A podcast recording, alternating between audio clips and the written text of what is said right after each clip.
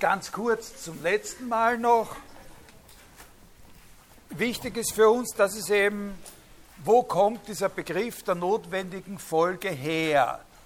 Woher nimmt man den? Und ich habe Ihnen einen Hintergrund äh, kurz beschrieben, wo der herkommt, nämlich eigentlich aus dieser äh, rhetorisch-sophistischen Tradition, aus einer Analyse dessen, was vor sich geht, wenn man jemanden dadurch, dass man mit ihm redet, von etwas überzeugt. Man kann Leute, wie gesagt, auch auf andere Weise von etwas überzeugen, zum Beispiel durch Überweisung von großen Geldbeträgen und solche Sachen oder durch Drohungen und so. Äh, und dazu muss man nicht unbedingt reden. Man braucht nur die Waffe aus der Tasche ziehen und das kann überzeugend genug sein. Aber äh, etwas Eigenes ist es eben, jemanden dadurch zu überzeugen, dass man mit ihm redet. Und, von, und da haben schon die Sophisten sozusagen thematisiert, was heißt es und was gibt es für Mittel, um es zu erreichen, dass man äh, sozusagen äh, eine Reaktion, eine Zustimmung erzwingt. Nicht? Und diesen Begriff äh, äh sozusagen der, des, des, des, Zwingenden in der Sprache selbst, das ist es, äh, was im Hintergrund sozusagen von diesem aristotelischen Begriff äh, eines Schlusses oder eines Syllogismus im Allgemeinen steht. Also hinter diesem Begriff eines sprachlichen Gebildes von der Art, dass wenn etwas mal akzeptiert ist, etwas anderes davon Verschiedenes mit Notwendigkeit äh, folgen muss. Und das Besondere bei Aristoteles, der Unterschied gegenüber den Sophisten besteht eben darin, dass er das als eine reine formale Struktur in der Sprache selbst versucht hat äh, zu analysieren. Das sind Beziehungen, die in der Sprache als Sprache bestehen, auch wenn sie gerade nicht äh, benutzt, das heißt gesprochen wird. Und was Sie äh, eben äh, sich da merken müssen oder worauf Sie achten müssen, ist, dass durch diese Erklärung einfach nichts anderes gemacht wird, als dass ein Forschungsfeld definiert wird. Nicht?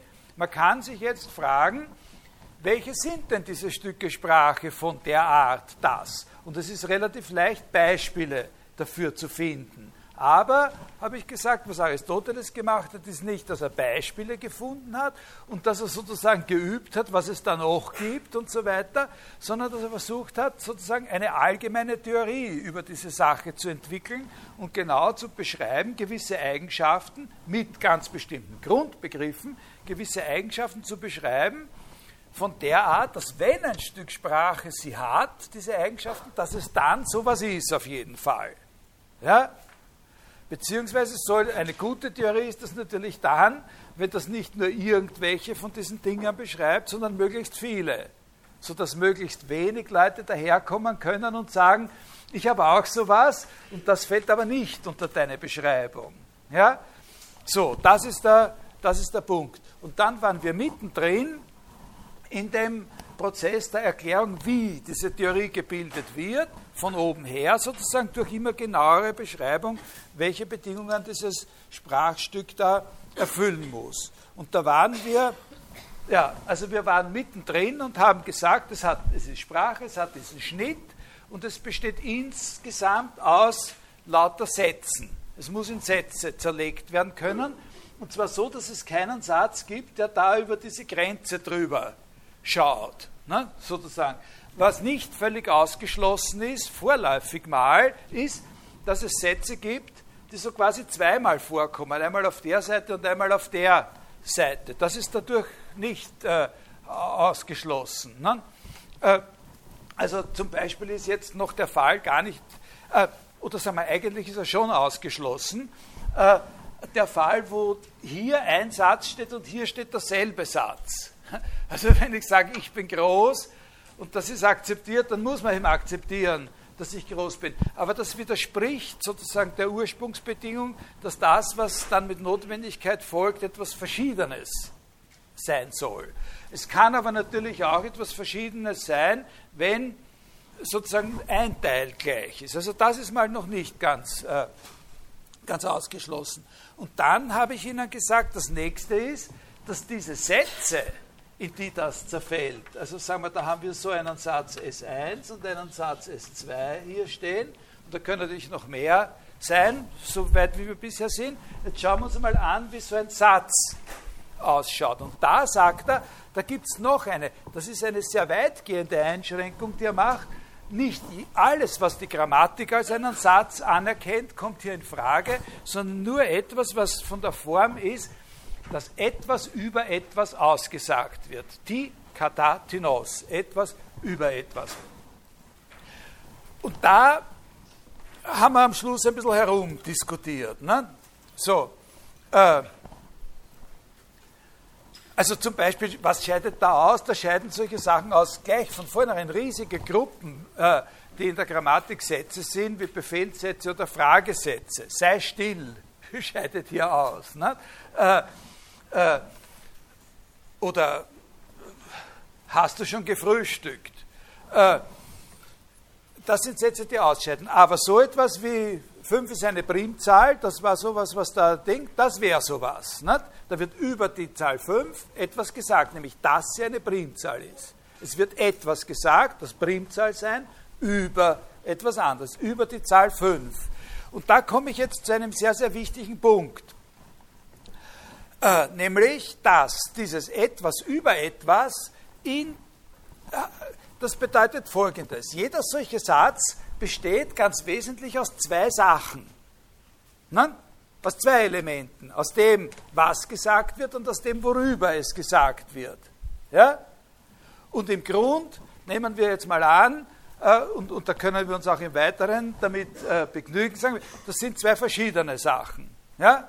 Das, was gesagt wird und das, worüber es gesagt wird. Und in dem jeweils gegebenen Satz, so wie er ist, da gehört es auch dazu, dass das eine asymmetrische Be Bedingung ist, dass man genau weiß, welches das ist, worüber etwas gesagt wird von den beiden und welches das ist, was darüber gesagt wird.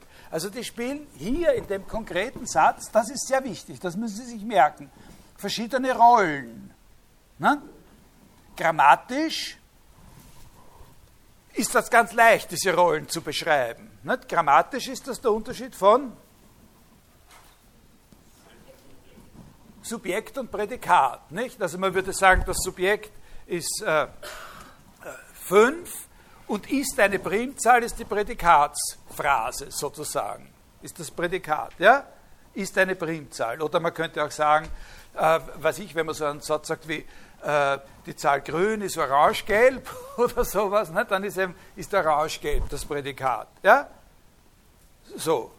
Ja, das, aber es ist immer klar, es ist immer klar, in dem gegebenen Satz muss immer feststehen, welches das ist, worüber, welches die eine Rolle spielt und welches die andere Rolle spielt. Ja?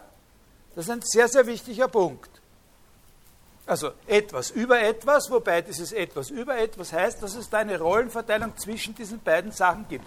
Für diese beiden Sachen für das eine etwas und für das andere etwas, gibt es aber auch sozusagen einen generellen Fachausdruck, die heißen, wer weiß das, wie die heißen? Die nennt man die beiden Termini.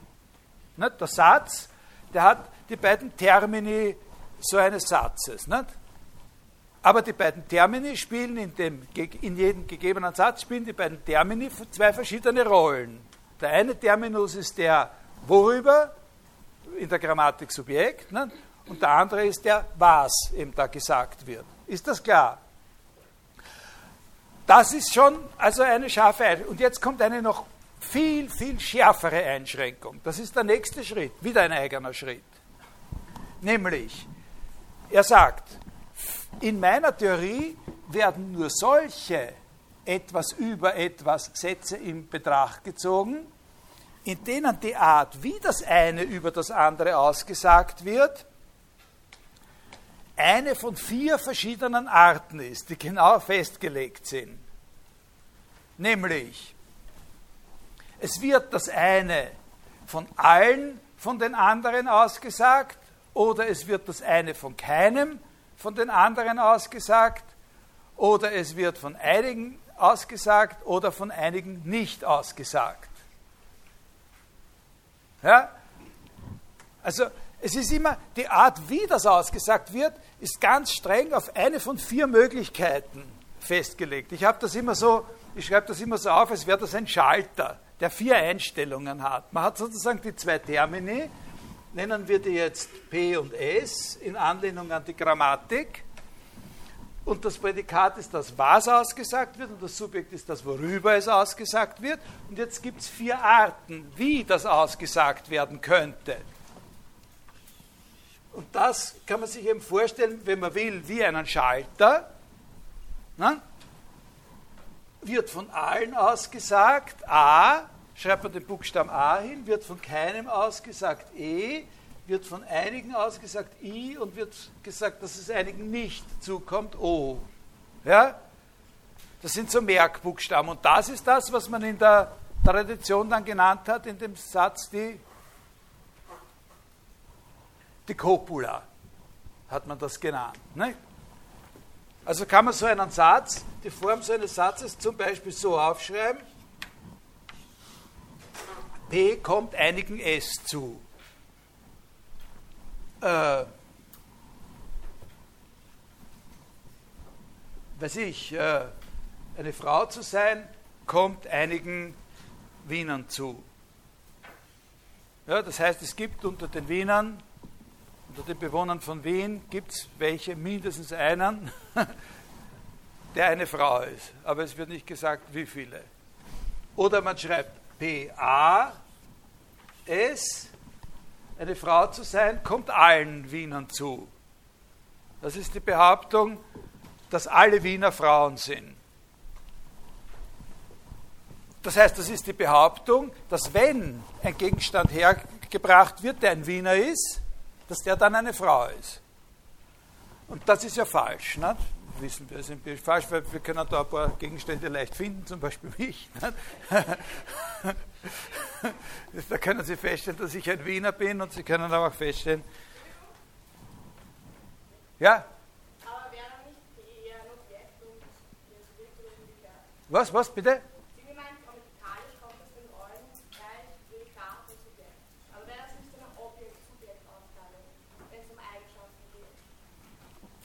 Ich habe gesagt, das Prädikat, die Prädikatsphrase, da fasse ich zusammen, das ist ein so und so. Nicht? Okay? Also in der Grammatik kann man ja jetzt dann Verschiedenes unterscheiden. Man kann dann sagen, eine Prädikatsphrase, die nur aus einem Zeitwort besteht oder in der es noch Bestimmungen des Zeitworts gibt und so weiter, zum Beispiel durch ein Adjektiv und so. Ne? Wie man Sätze grammatisch rekonstruiert, in denen es dann außerdem sozusagen noch Objekte, direkte oder indirekte oder sowas gibt, ist eine andere, interessiert uns jetzt nicht. Ja, oh. ja okay. Also Prädikatsphrase ist ein so und so. Ja? Und zwar von allen oder von keinem oder von, ne? oder zum Beispiel P, E, das ist das keines, nicht? üblicherweise, das sind so traditionelle Möglichkeiten.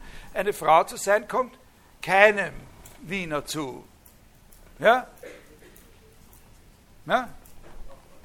Ist auch falsch, aber ist auch ein, ein Satz, nicht? nach dieser Ding. Ja?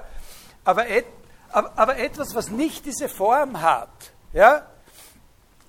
Äh, etwas, was nicht diese Form hat, äh, was nicht so ausgedrückt werden kann, dass man sagt, kommt dem zu, ja, das ist in der Theorie kein möglicher Satz hier drinnen. Das ist natürlich in unserem alltäglichen Leben noch immer ein toller Satz und in der Grammatik ist es ein Satz und so weiter, aber es wird hier nicht in Betracht gezogen. Also da wird schon sehr, sehr viel ausgeschlossen. Ja?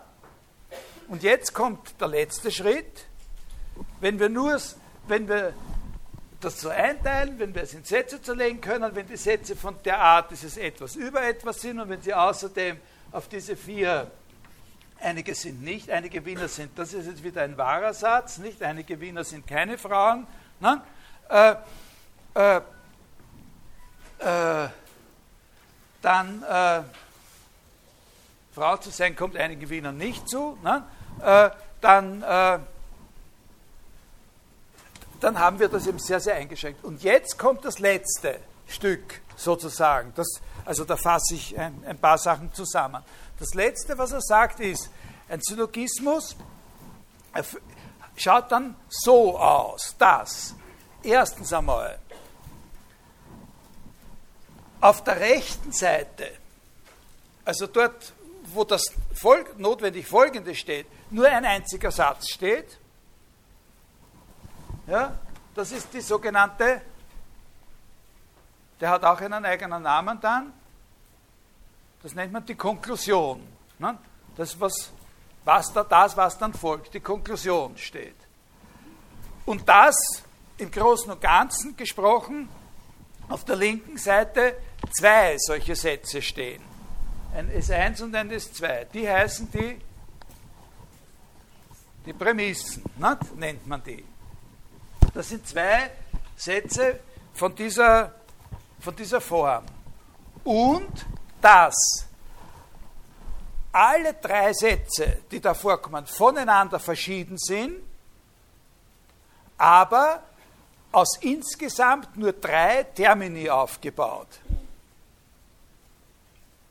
Ja, das ist jetzt das letzte Stückel von der ganzen Sache. Also, so ein Syllogismus besteht aus drei Sätzen, die auseinandergetrennt sind durch diesen Strich, der sagt, wenn das Gesetz ist, dann folgt das. Auf der Dann-Seite des, des Striches steht nur ein einziger Satz, auf der Wenn-Seite des Striches stehen zwei Sätze, rechts die Konklusion, links die Prämissen. Alle Sätze sind von der Form etwas über etwas und jeder dieser Sätze ist eben von einer von diesen Varianten und alle diese drei Sätze sind aus insgesamt nur drei solchen Dingen aufgebaut. Ja? Aus drei Termini. Also das heißt, wir brauchen da immer nur einen dritten, den nennt man normalerweise M. Nicht? Aber das ist ja wurscht, wie, wie die heißen. Es ist nur wichtig, dass man da drei verschiedene Buchstaben dafür hat. Und so ein Ding schaut dann also so aus. Na, da oben sehen Sie sowas. Eins, zwei, drei. So schaut so ein Ding aus, nicht? formal. Nicht? Das sind die vier verschiedenen Möglichkeiten, wie das ausschauen kann. Unter dem Strich haben Sie immer die Konklusion. Ne? Und ober dem Strich haben Sie die zwei Prämissen. Ne? Also P kommt M zu, M kommt S zu, P kommt S zu. MP, MS, PS. Ja? So, also da ist eine, steckt natürlich noch eine kleine Konvention drin, dass man eben immer dieses M rausfallen lässt am Schluss. Nicht? Einer von den drei muss ja dann in der Konklusion fallen, weil jeder Satz nur zwei Termini hat, muss in der Konklusion einer fehlen, der oben eine, eine Rolle gespielt hat bei den Prämissen. Logisch, ne? Also noch unterhalb von logisch eigentlich. Was hier fehlt bei diesen Zeichnungen, ist die Angabe, wie nicht?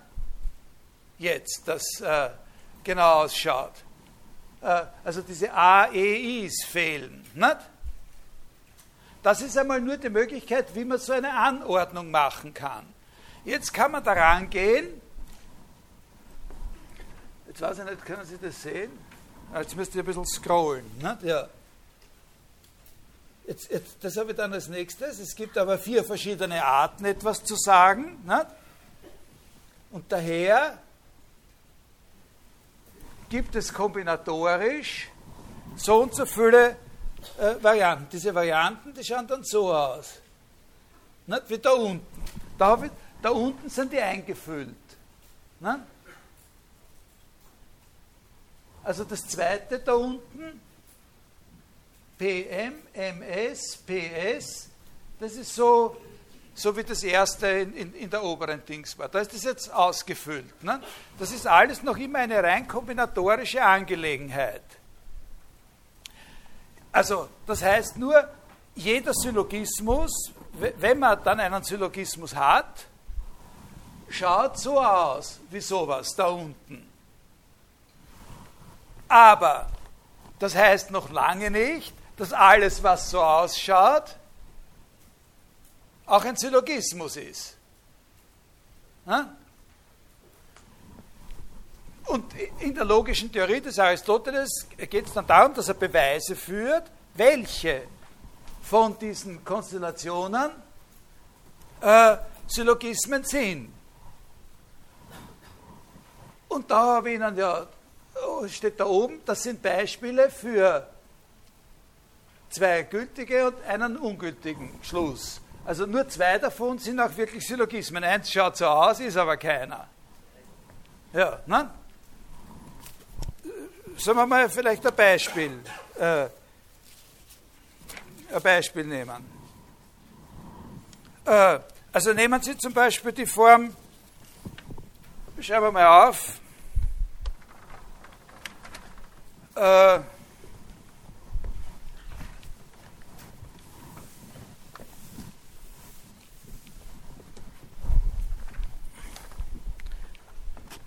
ich weiß nicht, habe ich da, ja, genau, das zweite.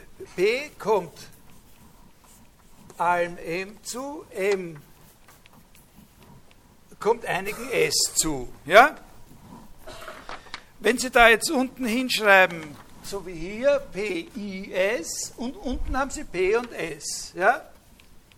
So, die Konklusion, das Prädikat, was dann da ausgesagt wird. Wenn Sie da jetzt ein I hereinschreiben,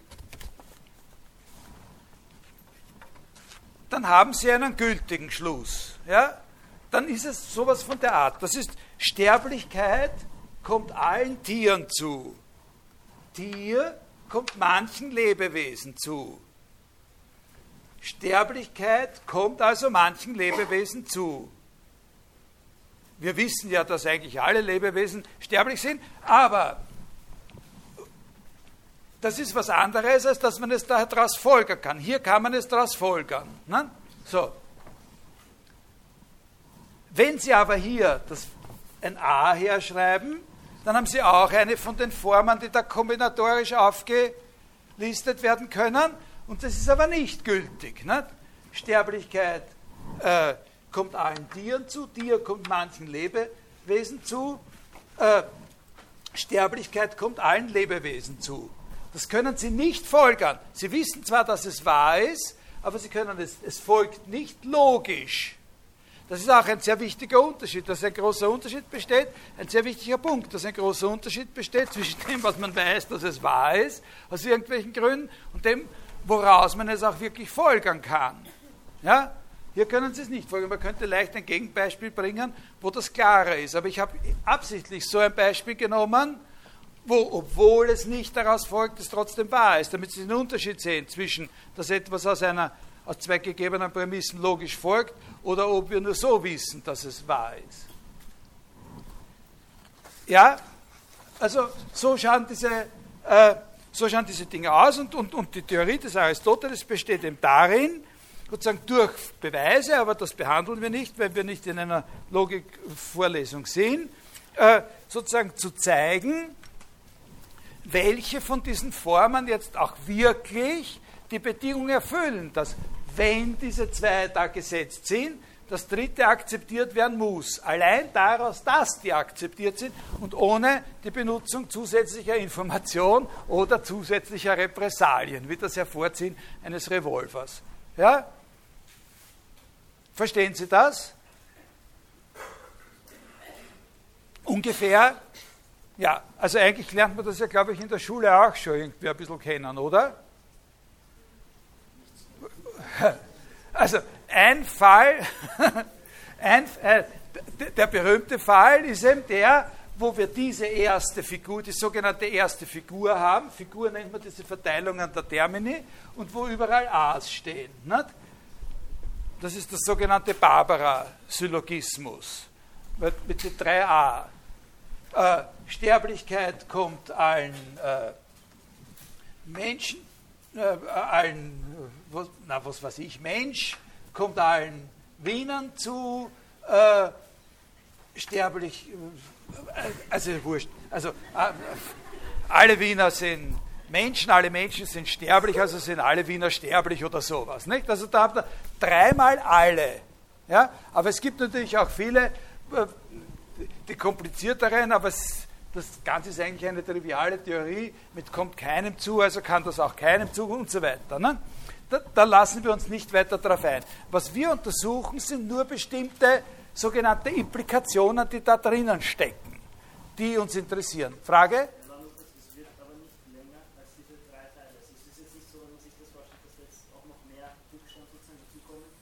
Nein, nein, nein. Also in der, in der Logik ist ein so ein sogenannter aristotelischer Syllogismus, also was nach der aristotelischen eigenen Theorie dann wirklich ein gültiger Schluss ist, schaut immer so aus.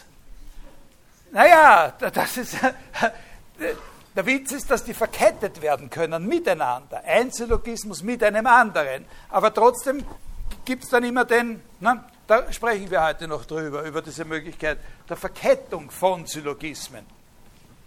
Äh, jetzt mache ich Sie nach der Reihe auf verschiedene Dinge aufmerksam, auf verschiedenen Ebenen auch, die da sozusagen drinstecken, die man da sozusagen erkennen kann. Ein ganz wichtiger Punkt ist folgendes.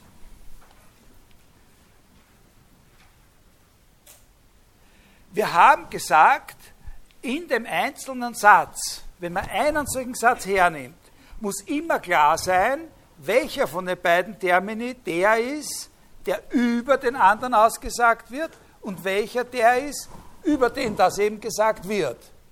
Ja? Haben wir gesagt, ganz wichtig.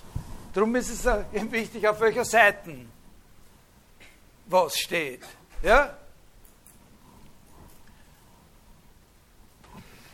Wenn Sie so eine Figur sich anschauen, erkennen Sie, wenn Sie es nicht gleich erkennen, denken Sie zu Hause ein bisschen drüber nach oder unterhalten sich mit dem anderen drüber.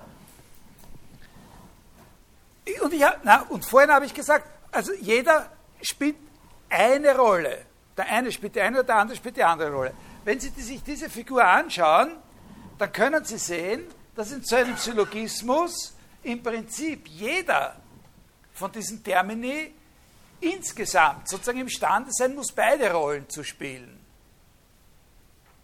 Ja? Also hier können Sie das vor allem bei dem M sehen. Ja?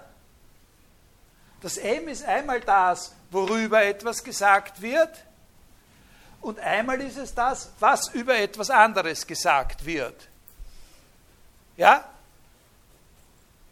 Und wenn Sie die anderen Figuren dazu nehmen, also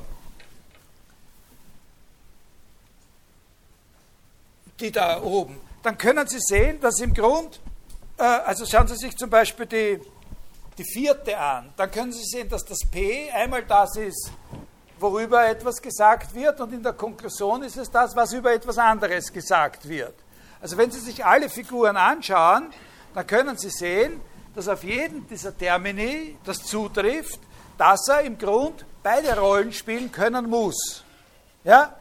Aber in jedem Satz muss feststehen, welche Rolle er spielt. Ja?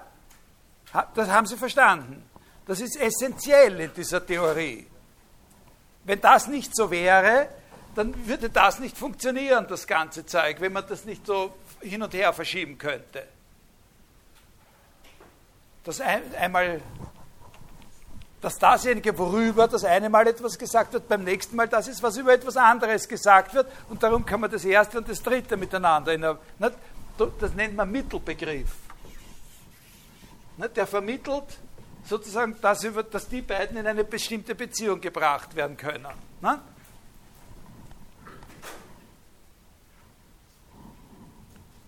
Wenn ich sagen will, warum sind eigentlich alle Wiener sterblich? Da geht es um das Finden eines Mittelbegriffs, weil nämlich alle Wiener Lebewesen sind und weil alle Lebewesen sterblich sind oder so. Ne? Aber es ist ganz wesentlich, dass sozusagen jedes, im Prinzip jedes von, jeder von diesen Termini beide Rollen spielen kann. Und das, diese, dieser Umstand steht, könnte man jetzt mal sagen, ein bisschen in einer Spannung dazu, dass in jedem gegebenen Satz feststeht, welche Rolle er spielt. Ja?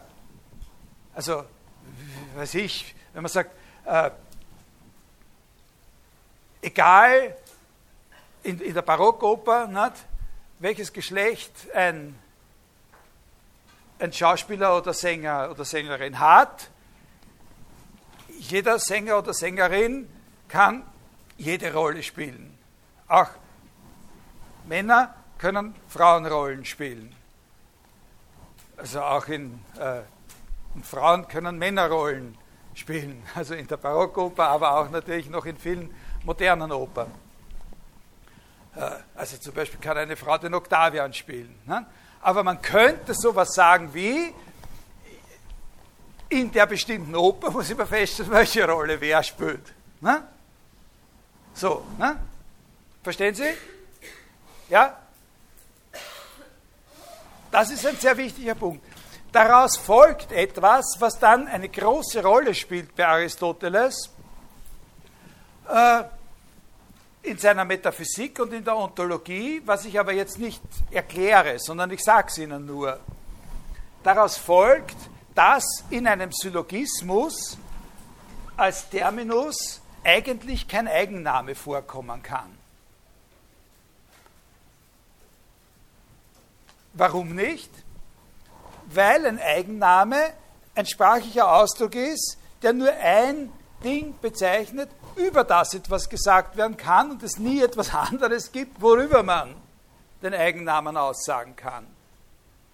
Ein Eigenname ist immer, sozusagen jetzt grammatisch ausgedrückt, spielt, spielt immer nur die Subjektrolle. Ne? Äh, das spielt dann in anderen Zusammenhängen, so da, dass man sagen kann, im Grunde ist es eigentlich so, dass alle diese Termini von der gleichen Natur sein müssen, aber verschiedene Rollen spielen können, so wie alle Sänger und Sängerinnen Menschen sein müssen, die singen können, also von der gleichen Natur sein müssen, aber verschiedene Rollen spielen können.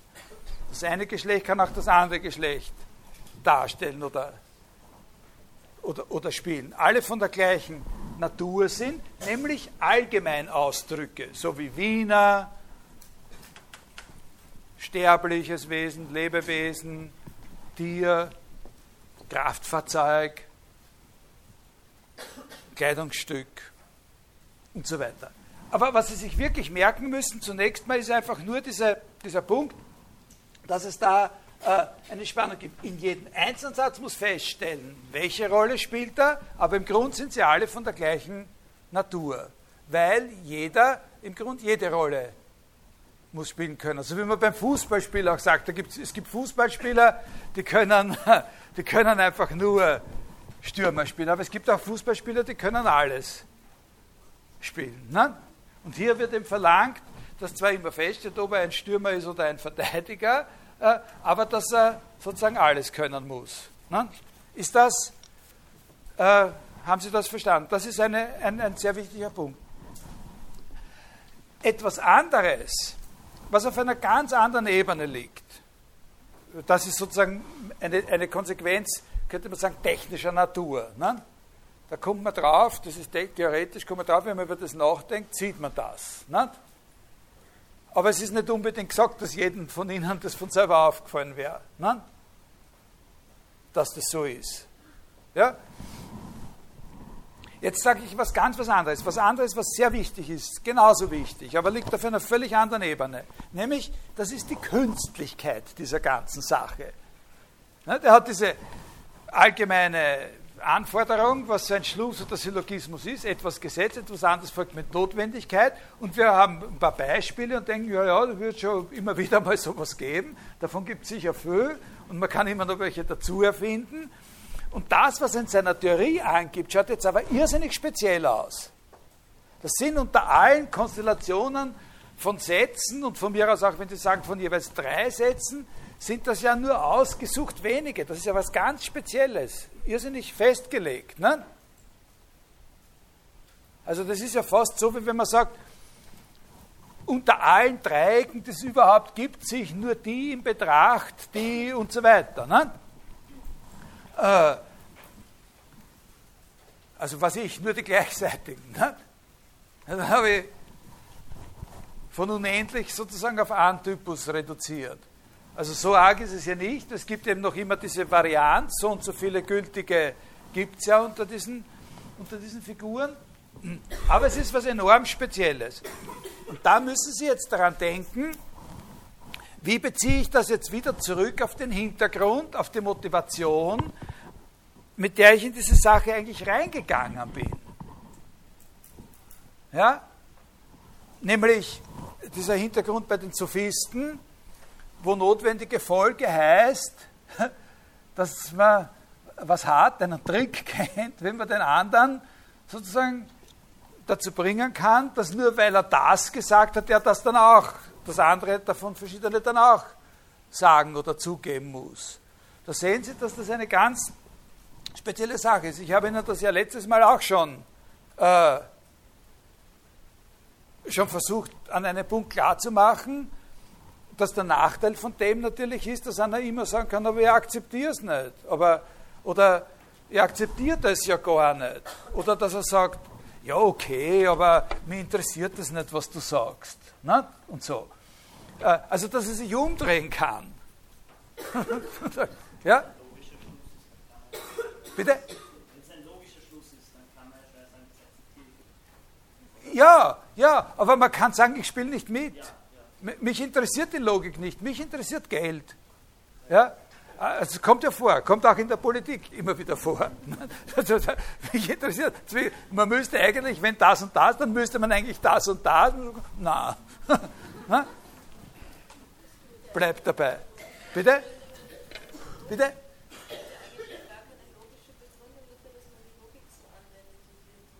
Na, wir haben sie noch nicht angewendet.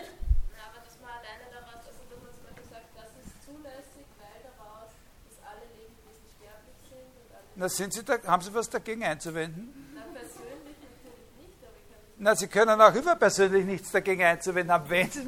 Also so in sich selber ist die Sache okay. Also da können Sie nicht aus. Wenn Sie zugegeben haben, ja, Sie müssen, Sie können nur aus dem Ganzen aussteigen, ja. Und es gibt natürlich noch and, was anderes. Es gibt natürlich noch, und das ist sehr schnell gekommen nach Aristoteles, es gibt die, die festgestellt haben, dass es einfach welche gibt, die da nicht reinpassen. Also das habe ich Ihnen ja von Anfang an gesagt. Haben wir mal eine Theorie, dann können wir auch über alternative Theorien nachdenken. Zu dem Punkt spreche ich dann noch mal was. Es gibt sehr, sehr vieles, was die ursprüngliche Erklärung eines Syllogismus oder eines gültigen Schlusses erfüllt und was hier nicht erfasst ist. Zum Beispiel dieses, wenn A links von B, dann B rechts von A. Das passt einfach nicht herein. Aber es ist zwingend. Ja, das ist ein Argument gegen diese Theorie. Ne? Dass sie eben nicht alles, was sie eigentlich äh, beschreiben will, beschreibt. Etwas, was ja für diese Theorie spricht, auf der anderen Seite ist, dass es in der Theorie, das können wir jetzt nicht erklären, das wäre Logik, sozusagen wirklich nichts als ein gültiger Syllogismus abgeleitet werden kann, was nicht auch tatsächlich einer ist. Das ist ja für die Theorie, also die hat keinen Widerspruch, die kann keinen Widerspruch generieren. Wenn Sie den Regeln des Aristoteles folgen, kriegen Sie immer einen gültigen Schluss. Sie kriegen nur nicht alle. Ja? Ist das? Okay, aber das gehört alles zusammen, das spielt schon eine Rolle für das, was wir gerade besprechen, aber ich möchte es allgemeiner benennen und sagen, die Künstlichkeit der Sache. Die Künstlichkeit der Sache, das ist gegenüber dem normalen, argumentativen Miteinander reden und sich überzeugen wollen, eigentlich nur einen kleinen Ausschnitt erfasst. Und der wesentliche Punkt mit diesem kleinen Ausschnitt ist der, dass eben der andere sagen kann, aber ich akzeptiere eine von den beiden oder beide Prämissen nicht. Also kriegst du mir auf die Art und Weise auch nicht dazu, den Satz zu argumentieren, äh, zu akzeptieren, den du mir einreden möchtest. Ein Redner, also jetzt mache ich eine Fußnote, aber es ist nicht unwichtig. In der Praxis, in der Praxis, wenn jemand äh, sowas verwendet, dann ist ja der Staat immer hier. Das ist ja immer der Anfang. Wenn ich jemanden überzeugen will, dann ist ja das, wovon ich starte, ein Wissen um das, wovon ich ihn überzeugen will. Ja? Also praktisch funktioniert es immer so, dass ich von dem ausgehe, ich würde den anderen einreden, dass er jetzt drei Lebensversicherungen abschließen soll, obwohl er nur ein Leben hat und nur eine Frau, keine Kinder, sagen wir. Ne? Ich will ihm irgendwas einreden und was ich machen muss, ist ja jetzt sozusagen eigentlich den Mittelbegriff finden. Ne? Und dann muss ich das eben so Dings in eine Form bringen, dass er nicht mehr, mehr aus kann. Ne? Da muss ich das optimieren. Aber Das Wichtigste ist natürlich, das Wichtigste bei der Sache ist, das können Sie jetzt erkennen, dass wenn das irgendeinen Nutzen haben soll, in einer Überredungs- oder Überzeugungsstrategie, dass es dann wichtig ist, herauszufinden, was wir da akzeptieren. Na? Also ich brauche immer noch was Zweites dazu. Ich habe von dieser Sache im Grunde überhaupt nichts in der, in, in der normalen Überzeugungs- und Überredungspraxis, solange ich nicht eine Vorstellung davon habe, was sozusagen die, die, die, die für meinen Gesprächspartner richtigen, attraktiven Prämissen sind, was er mir glauben wird. Ja? Ist das klar? Das muss ich auch haben.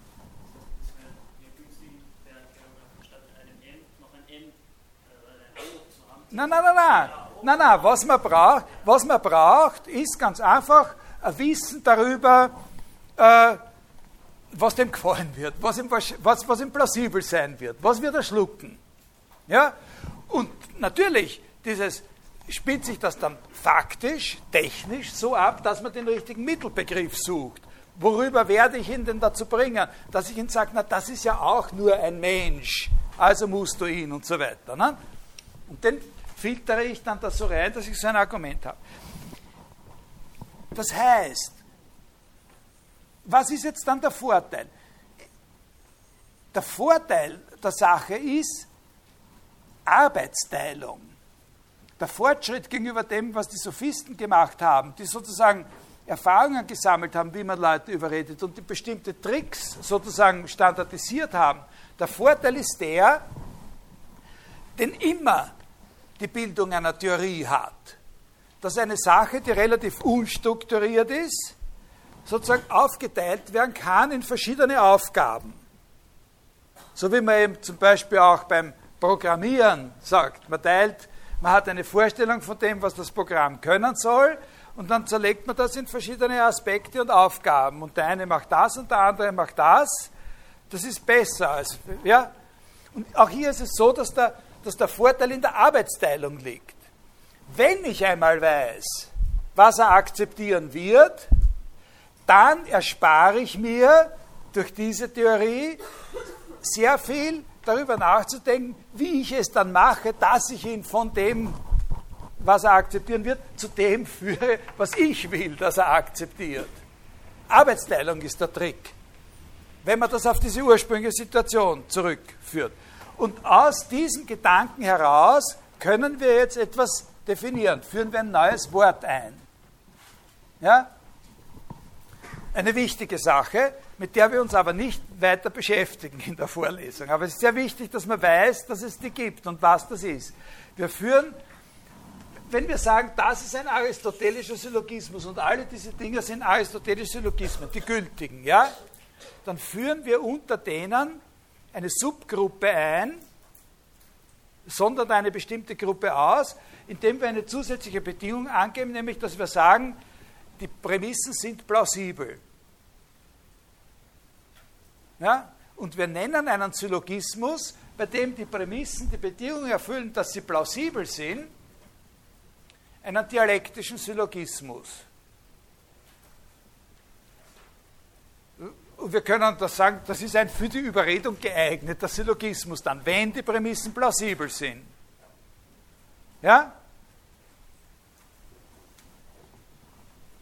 Jetzt ist Plausibilität natürlich eine enorm kontextabhängige Sache. Wem plausibel? Dem einen ist das plausibel, dem anderen ist das plausibel. Ja? Woher soll man das wissen?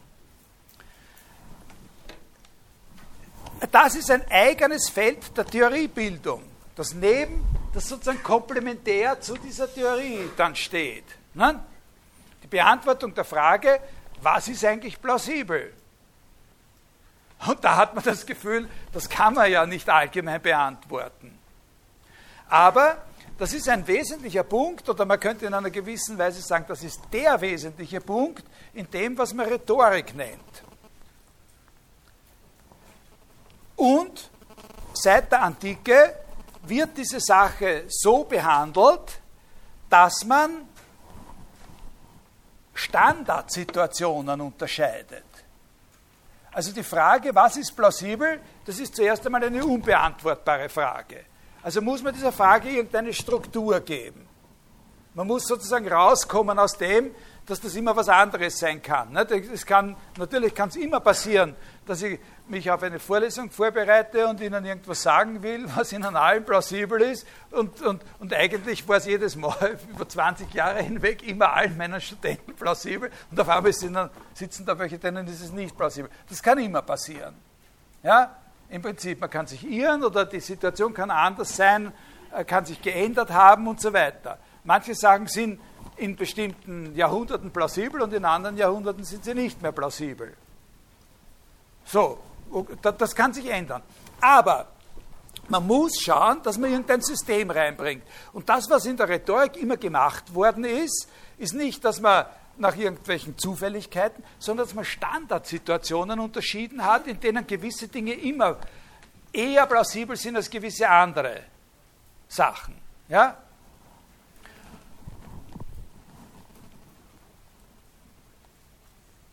Und da hat man sozusagen für die Rhetorik äh, zwei, drei, vier solche Standardsituationen unterschieden. Die wesentlichste ist zum Beispiel äh, die Situation vor Gericht. Wie man vor Gericht argumentiert. Wenn es darum geht, dass jemand irgendeines Vergehens angeklagt ist, und dann geht es darum, äh, ob es irgendwelche allgemeine äh, Prinzipien gibt, was da sozusagen immer plausible Argumente sind, wenn man den verteidigt oder was immer plausible Argumente sind, wenn man jemanden anklagt. Das sind sehr allgemeine Sachen, über die aber sehr viel geschrieben worden ist in der ganzen Antike schon und vor allem natürlich in der römischen, äh, in der römischen Antike. Oder es gibt eine andere Standardsituation der Rhetorik, auf die sind wir voriges Mal schon ein bisschen eingegangen, das ist die politische Beratung. Oder es gibt noch andere Standardsituationen, das ist die, äh, die sogenannte Lobrede oder die Kunstrede. Also wenn man, wenn man was ich eine Rede halten soll bei einer Hochzeit oder sowas, solche Sachen. Nicht? Was ist dann plausibel ins Treffen zu führen dafür, dass die, äh, die da jetzt heiraten werden, auch richtig zusammengehören, zusammen was ein glückliches Leben und so weiter haben werden und solche Sachen. Ja? Und von solchen Standardsituationen her zum Beispiel bei der Gerichtsrede ist so ein Punkt, der, der eine große Rolle spielt, ist die, das kann man auch sofort verstehen, warum, das ist die, das ist die Sache mit dem Leumund. Dass man die, die sozusagen Aussagen eines Zeugen danach bewertet, ob der einen guten Leumund hat oder nicht, ob der vorbestraft oder irgendwie unbescholten ist oder nicht. Weil man nämlich sagen kann, dass jemand, der unbescholten ist, sozusagen eher dazu tendieren wird, immer äh, äh, die Wahrheit zu sagen, weil er etwas zu verlieren hat, wenn er dabei erwischt wird, dass er nicht die Wahrheit sagt. Während jemand, äh, der nicht unbescholten ist, das eh schon verloren hat und sozusagen dem weniger. Das sind solche, äh, solche Gedanken, die irgendwelche Sachen äh, festlegen, durch die etwas plausibel gemacht werden kann oder nicht plausibel gemacht werden kann. Aber wir gehen nicht auf das ein. Ja, wir gehen auf das überhaupt nicht ein. Unser Punkt ist nur der, dass wenn man sagt, ich kenne dieses System und ich bin außerdem halbwegs WIF und kenne mich ein bisschen aus mit dem, was einer Zuhörerschaft dieser und jener Art in dieser oder jener Situation plausibel sein wird, dann hat das für mich einen sehr, sehr großen Nutzen. Weil ich habe jetzt sozusagen nicht nur einfach so ein, ein Erfahrungswissen, ich habe eine Technik zur Verfügung. Ja? Verstehen Sie das? Ja? Und so ist es ja auch wirklich. Also wenn es hart auf hart geht, ist in Diskussionen und bei Gericht auch wirklich oft von entscheidender Bedeutung, ob eine bestimmte Schlussfolgerung, die ein Rechtsanwalt vor Gericht vorführt, auch wirklich logisch korrekt ist. Und so ist zum Beispiel in der deutschen Rechtsprechung, ich weiß nicht, wie das in Österreich ist, in der deutschen Rechtsprechung gibt es eine Grundregel, dass Argumente, die nicht in Übereinstimmung mit einem gewissen sozusagen Standard von formaler Logik stehen, nicht akzeptiert werden müssen. Ja, also da können Sie das genau erkennen. Also, dass wenn einer ein Argument vortragt und die Gegenseite kann ihm nachweisen, und, und er sagt, daraus folgt das, und die Gegenseite kann ihm nachweisen, dass aber kein gültiger Schluss ist, dann muss er das Argument zurückziehen. Dann hält das bei einer Berufung auch nicht stand. Das ist der wichtige Punkt. Da kann noch so, da kann es noch so plausibel sein. Ja? Also, nur eine Worterklärung. Wir nennen dialektischen Syllogismus einen Syllogismus, dessen Prämissen plausibel sind. Ja? Es gibt natürlich auch Leute, die, die akzeptieren unplausible Prämissen. Dauernd werden unplausible Prämissen akzeptiert. Und wenn das dann ein gültiger Schluss ist, dann werden aufgrund von unplausiblen Prämissen natürlich auch Folgerungen gezogen, die sich letztlich als unerwünscht erweisen. Haben Sie das verstanden?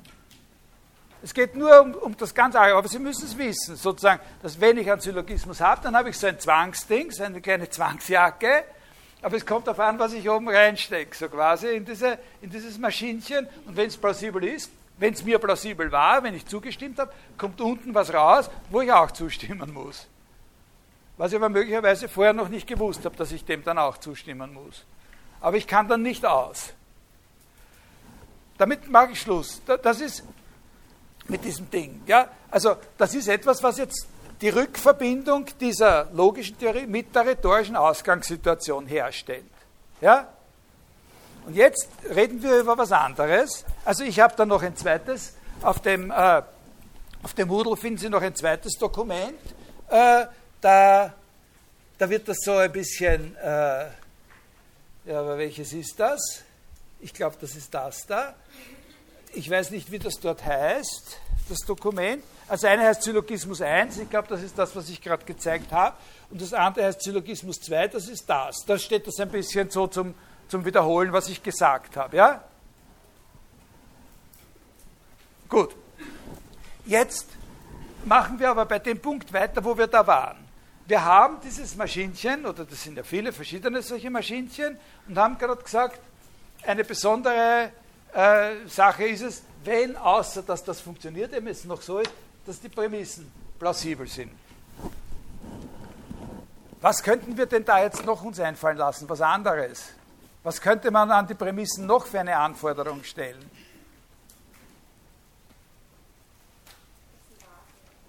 Wer war das? Ja, genau. Jetzt könnte man sagen, ich verlange nicht nur, dass sie plausibel sind, sondern ich verlange, dass sie wahr sind. Und dann haben wir was ganz was Besonderes. Was, wie würden wir das nennen, was wir dann haben? Bitte?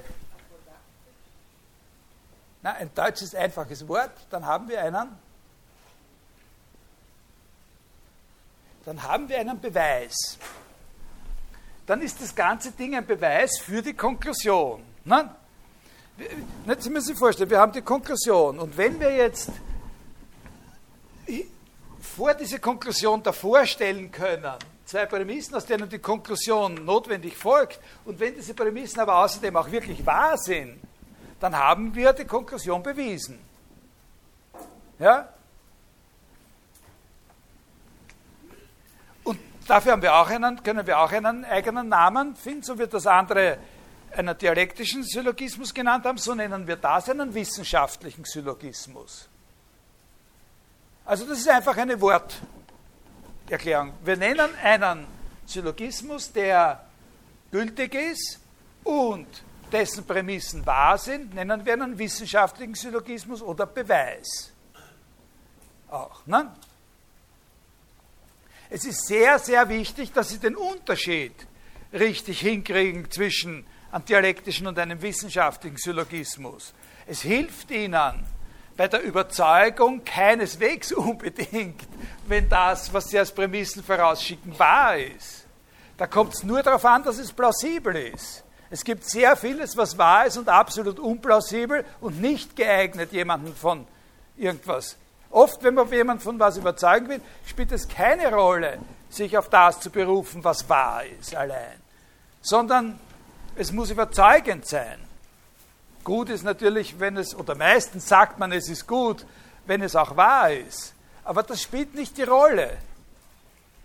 manchmal in Notsituationen ist es auch ganz wichtig, einfach äh, kann es entscheidend sein, dass man was nimmt, wenn man den anderen dazu bringen muss, dass er was Bestimmtes macht, dass man ihm genau das sagt, was im Prinzip ist, auch wenn man weiß, dass es nicht wahr ist. Ja? Aber das ist wieder eine andere Sache, ob man es weiß oder nicht weiß. Das ist eine Dimension, die spielt für uns im Moment keine Rolle. Es geht ums Objektive, ob es wahr ist oder nicht wahr ist. Also das muss klar sein. In der Überredung ist die Wahrheit sozusagen nicht das erste, die erste Voraussetzung für das Gelingen der Aufgabe. Aber in der Wissenschaft, in der Wissenschaft ist von einem Beweis, sprechen wir nur, wenn mittels eines gültigen Syllogismus aus wahren Prämissen geschlossen worden ist. Ja? Ja? Na, die, gültig, die Prämissen selber sind nicht gültig. Das, was gültig ist, ist der Übergang, heißt das. Ja? Das kommt darauf an, da sprechen wir drüber. Da, da, da, sprechen wir drüber noch. Das, das ist unser Thema jetzt gleich. Darum habe ich gesagt, das ist eine Verbaldefinition, eine Nominaldefinition. Wir nennen einen Syllogismus, wissenschaftlichen Syllogismus, wenn er ein gültiger Syllogismus und wenn die Prämissen wahr sind. Ja? Laut?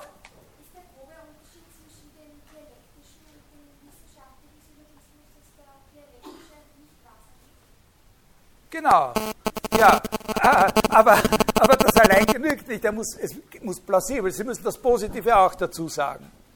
Ja, aber Sie haben schon richtig. Sie haben sozusagen die eine Hälfte richtig hingekriegt, aber plausibel muss es natürlich sein, sonst funktioniert es ja nicht. Ne? Ich kann ihm nicht was einreden, was er bisher noch nicht wollen hat, dadurch, dass ich mit was argumentiere, was er noch weniger will. ja? Äh, ich kann ihm nicht sagen, trink, trink das, wenn er es die ganze Zeit nicht trinken will, und ihm das mit dem Argument einreden, dass er dann ganz bestimmt schreckliche Bauchweh kriegt. Ne? Das ist nicht gut. Ich muss ihm sagen, nein, das wird toll und du wirst dich gut fühlen und so. Ne? Ja? Ist das verstanden? Okay. Jetzt, äh, das ist aber eine begrenzte Errungenschaft, die wir da gemacht haben. Nehmen Sie zum Beispiel sowas wie alle Wiener sind Österreicher. Alle Österreicher sind Menschen, also sind alle Wiener Menschen. Ja? Alle Wiener sind Österreicher, alle Österreicher sind Menschen, also sind alle Wiener Menschen. Das ist ein gültiger Syllogismus und er hat wahre Prämissen. Also ist es ein wissenschaftlicher Syllogismus. Ja? Bitte? Plausibel ist es auch. Ne? Aber es ist ein Wissen, es ist ein Beweis nach dieser Terminologie. Aber es ist sehr weit davon entfernt, irgendeinen wissenschaftlichen Wert zu haben. Es ist sozusagen eine läppische, äh, völlig uninteressante Alltagswahrheit. Es zahlt sich nicht aus, sowas überhaupt zu sagen. Es hat mit Wissenschaft nichts zu tun. Das müssen Sie sich klar machen. Die Definition wissenschaftlicher Syllogismus ist eine Nominaldefinition, die erwischt etwas, was in der Wissenschaft wichtig ist. Das Beweisen, das ist ein Begriff von Beweis, den man hier hat. Und das Beweisen ist in der Wissenschaft etwas Wichtiges. Aber damit etwas eine Wissenschaft ist, braucht es ein bisschen mehr. Na? Ja? Da kommen wir jetzt ein bisschen auf Ihre Frage. Was ist eine Wissenschaft? Das ist unser nächstes Thema. Also Sie sehen, äh, aber meine Strategie, meine Strategie, wie ich Ihnen die Sache erkläre, können Sie jetzt vielleicht schon ein bisschen erkennen, wo ich gesagt habe, theoretische Philosophie, ein großes Feld, das in einer bestimmten Weise gegliedert ist von einem Zentrum aus. Dieses Zentrum ist die Logik, Syllogismustheorie und von diesem Kern aus schließen wir verschiedene Sachen an. Ja? Wir können an die Logik, die Rhetorik, Dialektik anschließen durch diese Nominaldefinition. Und jetzt gehen wir, jetzt hängen wir da dran die Wissenschaft. Diese Verbindung, die wir da jetzt in der Hand haben, das ist sehr dünn. Das ist ein dünnes Faderl. Nicht nur, das ist nur diese Nominaldefinition, man sagen, wissenschaftlicher Syllogismus, Begriff des Beweises. Damit etwas wirklich eine Wissenschaft ist, muss noch eine Menge dazukommen. Ja? Wir werden dann an diese Sache Logik noch was anschließen, was, was Drittes, was eben Philosophie im eigentlichen Sinn ist. Aber Sie werden sehen, wir kriegen es hier auch schon mit Philosophie zu tun, wenn wir darüber nachdenken, was eine Wissenschaft ist, mit dem Aristoteles. Sind Sie alle mit mir unterwegs noch? Ja? Gut, dann fangen wir mal an, ein bisschen so äh, darüber zu reflektieren, was wir von einer Wissenschaft noch erwarten. Also die, die Dame, da wie ist Ihr Name? Rosina. Die Frau Rosina äh, hat schon auf was Wichtiges angesprochen. Wenn wir eine Wissenschaft haben wollen, dann wollen wir eben nicht nur irgend so einen Satz und auch wenn er weniger läppisch wäre oder so einen Syllogismus, wie, also wir wollen nicht nur so einen Satz beweisen, wie das alle Österreicher Menschen sind. Und wir wollen vor allem nicht nur daraus beweisen, äh, oder dass alle Wiener Menschen, dass alle Wiener Österreicher sind oder sowas. Was wollen wir, wenn wir eine Wissenschaft haben wollen? Was erwarten wir von einer Wissenschaft? Ja, das ist zum Beispiel, das ist eine, eine, gute Antwort, aber genau die Antwort, die Aristoteles nicht gibt. Das Gegenteil von dem, was er weiß. Aber es ist sehr, sehr wichtig. Da werden wir dann später noch viel drüber reden. Ja, wer war das? Super, ja? Ah, wo? Allgemeingültigkeit. Okay, ich habe es noch immer nicht identifiziert, aber ist ja wurscht. Allgemeingültigkeit.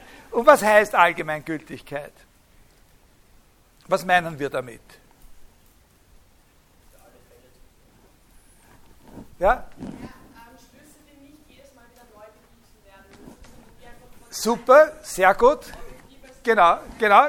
Ja, genau, genau, genau. Also, genau, nicht jedes Mal, wenn wir irgendwas erklären, von vorn anfangen müssen. Ne? Ein Aspekt, der damit zusammenhängt, aber nicht ganz das gleiche ist, äh, ist eben das, was die Frau Rosina gemeint hat. Nämlich, von einer Wissenschaft erwarten wir, dass wenn uns ein Argument, ein Beweis präsentiert wird, dass wir dann imstande sind, auch einen Beweis dafür zu geben, dass die Prämissen wahr sind. Die Prämissen, die Wahrheit der Prämissen garantiert uns bei einem gültigen Schluss die Wahrheit der Konklusion. Aber jedes Mal, wenn ich sowas vorführe, kann mein Gesprächspartner prinzipiell natürlich die Wahrheit der Prämissen in Frage stellen. Eine Wissenschaft ist ein Gesamtsystem, in dem wir auf dieselbe Weise jetzt dann wieder die Wahrheit der Prämissen versuchen können zu beweisen. Eine Wissenschaft ist ein Gesamtsystem von Sätzen, von Sätzen, die in Syllogismen geordnet werden können aber nicht in einzelne Syllogismen, sondern so, dass eben Verkettungen entstehen. Und dass diese Wissenschaft, das ist jetzt ein sehr, sehr wichtiger Punkt für Aristoteles, in einem gewissen Sinn nach oben hin abgeschlossen ist, oben einen Abschluss hat. Ja?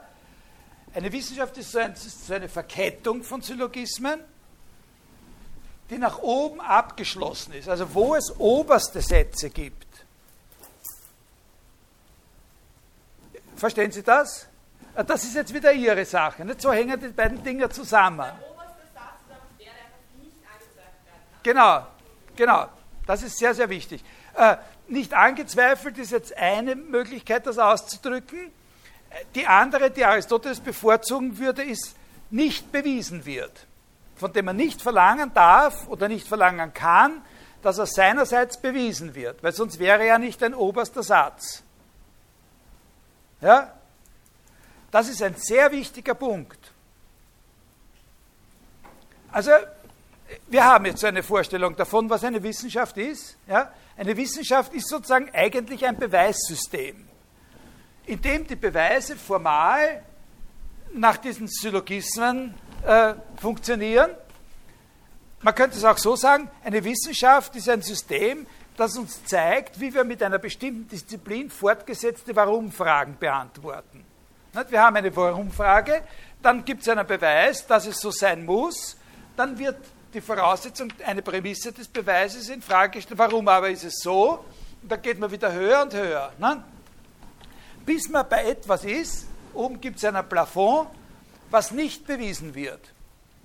Die Frage, die, die Sie da jetzt ein bisschen gestellt haben oder aufgeworfen haben mit Ihrer Meldung ist, wodurch qualifiziert sich eigentlich dasjenige, was nicht bewiesen wird? Und eine mögliche Antwort ist, dass man sagt, das ist etwas, was man sowieso nicht bezweifeln kann. Diese Antwort ist aber für Aristoteles nicht das Entscheidende, sondern für ihn ist einfach nur der formale Gesichtspunkt entscheidend, dass wenn das Begründen immer weiterginge, das System keine Stabilität hat. Ja? Also in jeder Wissenschaft gibt es unbeweisbare Sätze.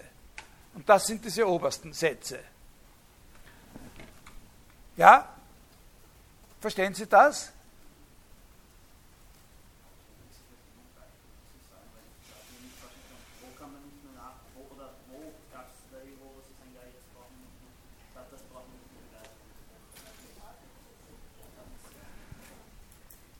Zum Beispiel, ne? Ja? Ja? Also wenn Sie den Euklid lesen, eine empfehlenswerte Lektüre, immer ein bisschen reinschauen, wie das am Anfang ausschaut. Und da gibt es eben zum Beispiel so Grundsätze, Sätze, die nicht, da gibt es Sätze, die nicht bewiesen werden in der Geometrie, von verschiedener Art. Und eine, die besonders einleuchtend ist, ist sind die sogenannten Postulate. Ja, das sind äh, man kann sagen, ah gut, man kann das in Zweifel ziehen, diese Unterscheidung oder so, aber so ein Satz wie zu zwei Punkten gibt es genau eine Gerade. Die, na, die, durch zwei Punkte führt genau eine Gerade, die eindeutig bestimmt ist oder so. Äh, oder da gibt es noch andere solche wir können dann vielleicht sprechen wir auch mal noch ein bisschen über das eine oder andere Beispiel oder so äh, aus anderen Bereichen. Das haben Sie das verstanden. Das ist eine Wissenschaft. Und da hat, kommen wir natürlich auch jetzt auf das mit der Allgemeinheit wieder. Nicht? Und jetzt ist ein wichtiger Punkt, ist, dass, dass für Aristoteles, das ist auch für die ganze Vorlesung, für Künftiges jetzt sehr, sehr wichtig, dass Aristoteles den Witz der Wissenschaft, was für ihn die Wissenschaft primär ausmacht, genau das ist, was wir bisher besprochen haben, nämlich Kenntnis dieser obersten Sätze und die Fähigkeit des Beweisens. Also ein Wissenschaftler ist bei Aristoteles jemand, der von einem bestimmten Sachgebiet diese obersten Begriffe kennt also der zum Beispiel, wenn er ein Mathematiker sein will, der muss wissen, was eine Gerade ist. Ja? Da darf es kein, keiner Zweifel geben. Ja? Und, und beweisen kann. Ein Wissenschaftler ist einer, der sozusagen diese obersten Begriffe kennt auf einem bestimmten Gebiet. Und wenn einer mit irgendeiner komischen Frage daherkommt, mit einer sehr speziellen Frage unter Umständen daherkommt zu ihm, sagen kann, ja, ja, genau, das muss so sein. Das ist, schaut zwar komisch aus, aber es kann gar nicht anders sein. Ich werde dir das beweisen. Und mit dem jetzt da durchgeht, weil nämlich das und das, und wenn du das anzweifelst, dann kann ich dir das auch beweisen, oder? bis er dort ist bei diesen obersten Dingen. Das ist ein Wissenschaftler. Das ist sehr, sehr wichtig, dass Sie das kapieren, weil das etwas ganz anderes ist, als wir uns unter einer Wissenschaft vorstellen. Was wir uns unter einer Wissenschaft heute vorstellen, ist überhaupt nicht diese Kompetenz, sondern was der Kollege gesagt hat, wie heißen Sie? Der Alexander, was der Alexander gesagt hat, was der Alex gesagt hat. Wir verstehen unter einer Wissenschaft ganz was anderes, nämlich auf was Neues draufzukommen. Wir verstehen unter einer Wissenschaft die Fähigkeit, Probleme zu lösen. Ja? Wir verstehen unter einer Wissenschaft mit einem Wort nicht das Beweisen, sondern das Forschen. Wir sind, wenn wir Wissenschaftler sind, sind wir Forscher und nicht Beweiser. Dem Aristoteles war auch klar, dass wenn es einen Beweiser geben soll, Also wenn seine, dass vorher geforscht worden sein muss. Weil ohne Forschung kommen wir nicht zu diesem Plafond. Vor allem wäre das dann willkürlich.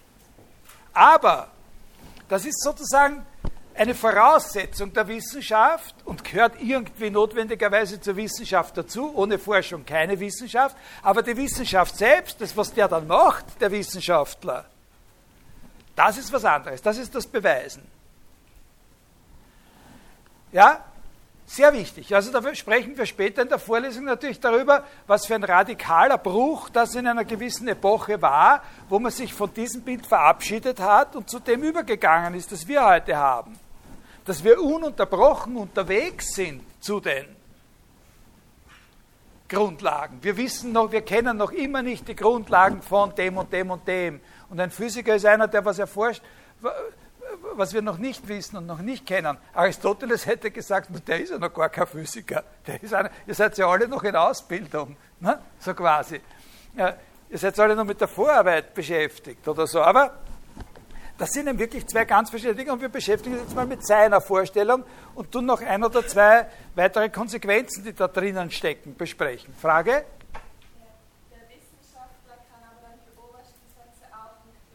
Nein, eh nicht. Nein, nein.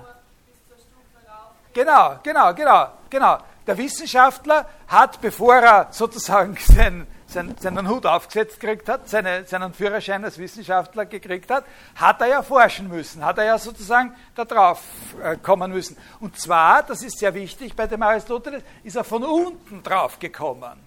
Weil es gibt ja keine noch oberen. Er ist von unten rauf bis zu diesen obersten, zu einem Weg gegangen. Ja? Da werden wir gleich darüber sprechen, wie dieser Weg ausschaut. Da hat Aristoteles eine sehr spezifische Vorstellung davon, wie dieser Forschungsweg eigentlich ausschaut. Aber zuerst halten wir mal fest, eine Wissenschaft ist etwas, was definiert ist durch die Grundsätze, die es hat.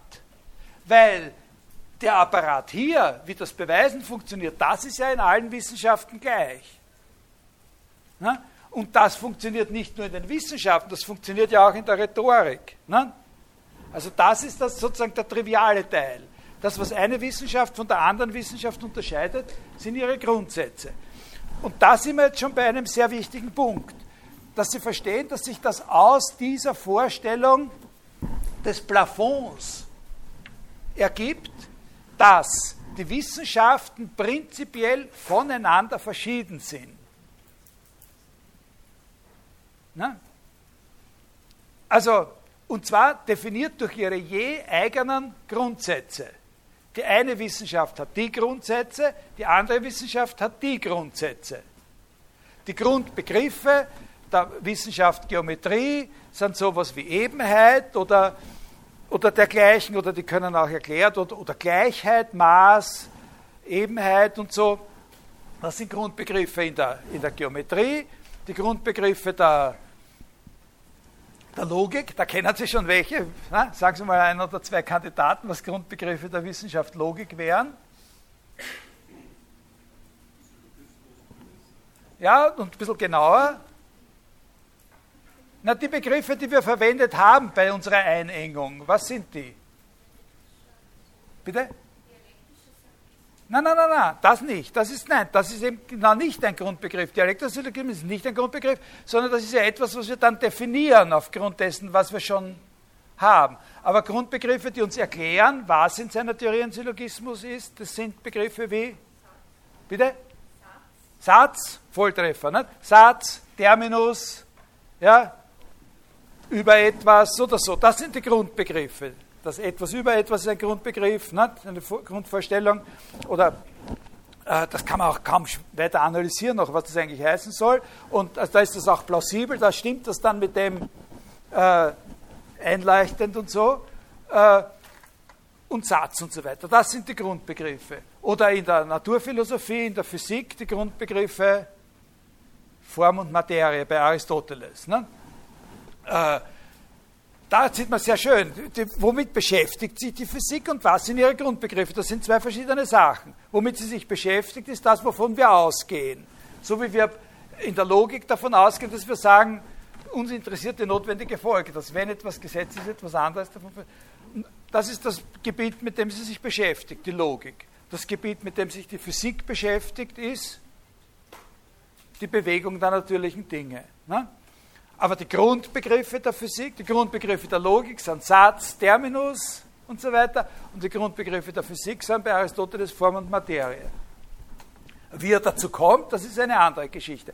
Jetzt sind wir noch bei dem Punkt, dass Sie sehen müssen, dass die Wissenschaften verschieden sind voneinander. In dem Moment, wo ich sagen kann, ich bin bei den Grundsätzen einer Wissenschaft angelangt und obwohl ich bisher geglaubt habe, dass die unbeweisbar sind, komme ich jetzt auf was drauf, Grundsätze Sätze einer anderen Wissenschaft, aus denen die bewiesen werden können, in dem Moment fallen die zusammen und sind nur mehr eine Wissenschaft. Ne? Weil es ein Dings von Grundsätzen, höhere Grundsätze gibt, als bisher ne? angenommen worden war. Also die Wissenschaften kann man sich vorstellen, so wie so, Bergeserhöhungen mit jeweils eigenen Gipfeln. Nicht? Da ist die eine Wissenschaft, da ist die andere Wissenschaft. Die stehen nebeneinander. Also was gibt es nicht? Es gibt bei Aristoteles nicht die Idee einer Superwissenschaft. Ja? Es gibt bei Aristoteles nicht den Begriff einer Superwissenschaft, sozusagen einer Wissenschaft, von der her alle anderen Wissenschaften erklärt werden könnten. Was es aber gibt, ist etwas durchgängig Gemeinsames bei allen Wissenschaften, nämlich die Struktur, in der bewiesen wird. Ja? Ist das auch gegessen? Ja?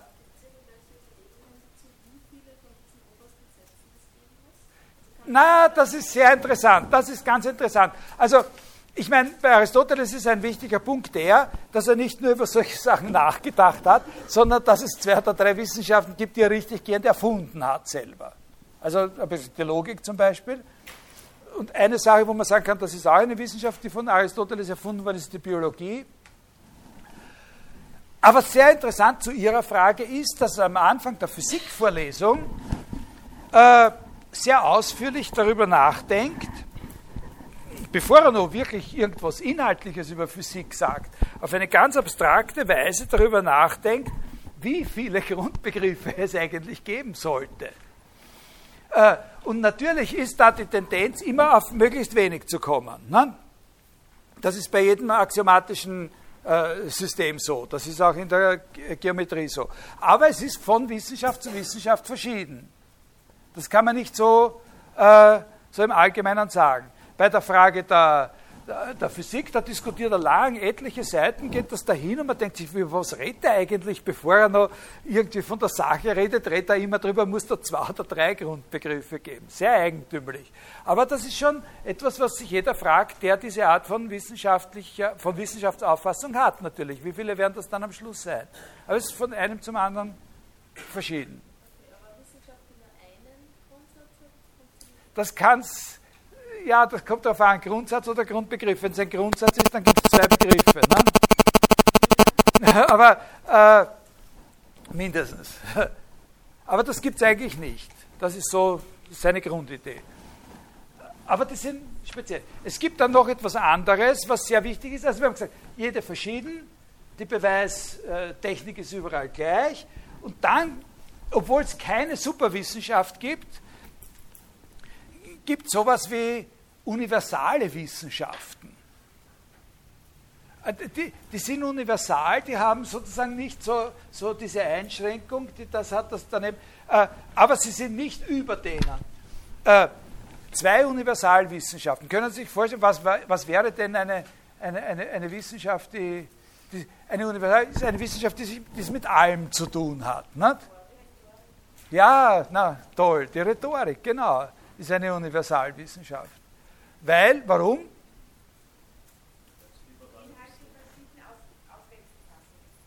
Naja, ganz noch viel trivialer eigentlich. Weil man, ja, weil man immer reden muss und über alles reden kann. Das wird ganz primitiv. Ja?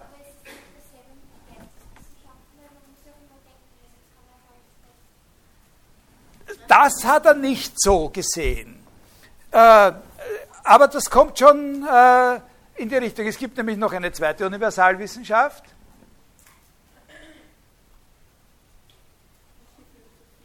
Die Philosophie. Ne?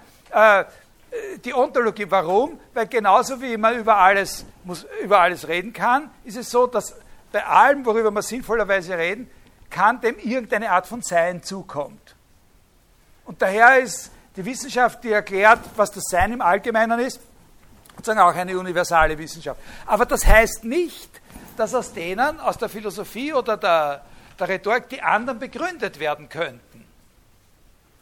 Ja, das ist ein sehr wichtiger Punkt. Die Begründung einer Wissenschaft, und das ist jetzt das, was wir heute als letztes besprechen, sozusagen das Etablieren einer Wissenschaft als Wissenschaft, funktioniert immer von unten. Also das, was gemacht wird, bevor der Wissenschaftler seine Qualifikation, seinen Ausweis kriegt, die Forschung, das ist nicht was von, von oben nach unten geht, sondern von, also von noch höheren Prinzipien zu den Prinzipien, sondern zu den Prinzipien kommen wir immer von unten. Und wie stellt er sich das vor? Ja?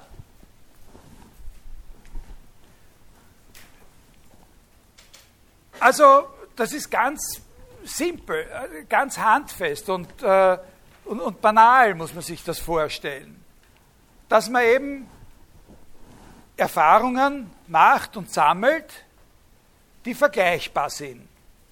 Man muss einfach irgendwie mal die, die, die, Erfahrungen gemacht haben, und zwar Erfahrungen nicht nur in dem Sinn, wie man sagt, das war eine schreckliche Erfahrung, da möchte ich nicht, dass sich die wiederholt, sondern, also das Ziehen dieses Zahnes oder sowas ähnliches, äh, sondern Erfahrung gemacht hat in dem Sinn, dass man sagt, aha, ja, ja, genau, das ist sowas wie das. Nicht? Auf einem gewissen Gebiet Erfahrungen gemacht worden sind ja, und diese Erfahrungen auch weitergegeben werden können. Ja? Also solche Erfahrungen wie, dass man weiß, wann man aussehen muss. Ja? Für die Ernte. Ja? Das Getreide. Ja? Oder dass man irgendwas weiß über den Zusammenhang zwischen dem Mond und dem Wechsel der Gezeiten. Ja? Sowas. Und ein nächster Schritt wäre dann, dass man nicht nur in einer Gruppe sozusagen solche Erfahrungen gemacht hat und sich darauf verlässt, dass die anderen auch ne,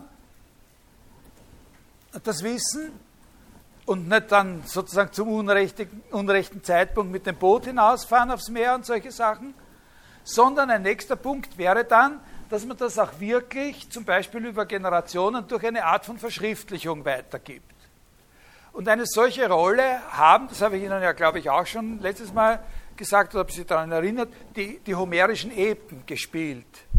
Die waren sowas, äh, wo die Leute eben und, und auch die, die Ärger des, des Hesiod, dass eben die, so ein Erfahrungsschatz da war. Und, und, und, und wenn einem jemand aus diesen Büchern erzählt hat oder, oder das rezitiert hat, äh, dann konnte für die jungen Leute sozusagen erklärt werden, was sie machen müssen, wenn ein Schiff gebaut werden muss oder sowas. Ja?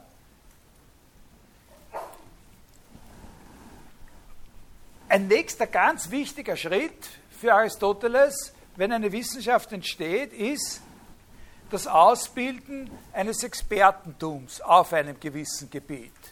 Also aus dem Homer hat man alles gelernt. Das ist aber auch keine Wissenschaft, das ist ein Erfahrungsschatz, wie man so sagt.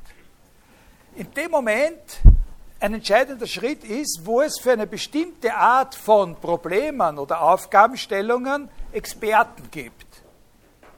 So dass die das Wissen, das dort relevant ist, so quasi verwalten. Die anderen müssen das nicht alle lernen, sondern gehen zu dem Experten, wenn sie wissen wollen. Ja? Das heißt, und so ein Experte hat auch in einer gewissen Welt, könnte man sagen, ein höherstufiges Wissen. Normalerweise wird von so einem Experten erwartet, dass er sein Wissen auch schon ein bisschen systematisiert. Ne? Also ein Experte schon weiß, was, was das Allgemeinere und was das Speziellere ist. Vielleicht auch zum Beispiel schon mal weiß, was äh, nicht nur sagen kann, da musst du so ein Schiff bauen, sondern auch sagen kann, warum das Schiff, der Rumpf so und so ausschauen soll und nicht so und so. Ja? Und ein ganz wichtiger, nächster wichtiger Punkt ist, wenn es, das gehört vielleicht zu diesem Experten, äh, zu dieser Expertenstufe dazu, nach seiner Auffassung auch, dass es bereits eine Diskussion darüber gibt, was das Allgemeinste ist, was man da wissen kann. Ja? Also, dass es unter den Experten Diskussion gibt.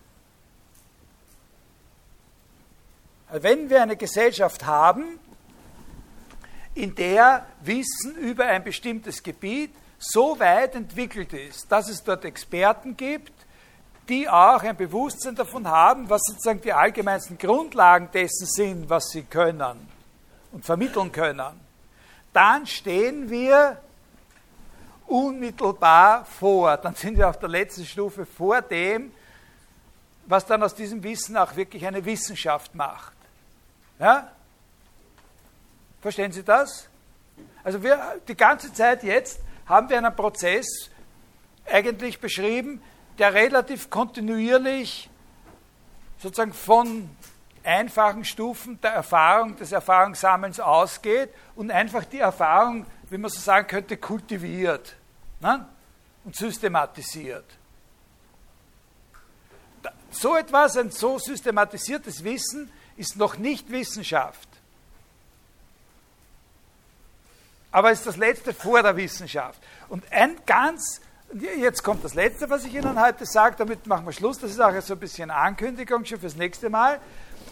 Da ist die Auffassung des Aristoteles, dass von diesem letzten Punkt, von dieser letzten Stufe bis zu der Stufe der Wissenschaft, das, was da noch fehlt, eine Sache ist, die die Philosophie macht. Das die letzte Aufgabe, die da gemacht werden muss, die wird von den Fachexperten übernommen von der Philosophie. Die geben sozusagen die, die Experten, Idealbild natürlich, nicht? sozusagen, die Experten ab an eine, die werden outgesourced, sozusagen, diese Aufgabe. Das machen die Philosophen. Und das nennt er die Prinzipienforschung. Prinzipienforschung. Das ist die letzte Stufe, bevor wir von hier unten auf diesen Plafond hinaufkommen. Hier das haben wir immer mit Abwärtswegen zu tun, im Prinzip. Nicht? Auch wenn wir von einer Frage starten, aber der weiß ja schon die und geht immer runter mit seinen Erklärungen. Und die letzte Stufe diesem Aufwärtsweg da hinauf, das ist Philosophie. Bis dorthin ist es Erfahrung, und zwar nicht nur Sammeln von Erfahrung immer mehr und mehr, sondern systematisieren, höherlegen der Erfahrung, besser strukturieren, ja, klarer fassen und so weiter, bis zu einem bestimmten Punkt. Und dann gibt es einen Punkt, das heißt Prinzipienforschung.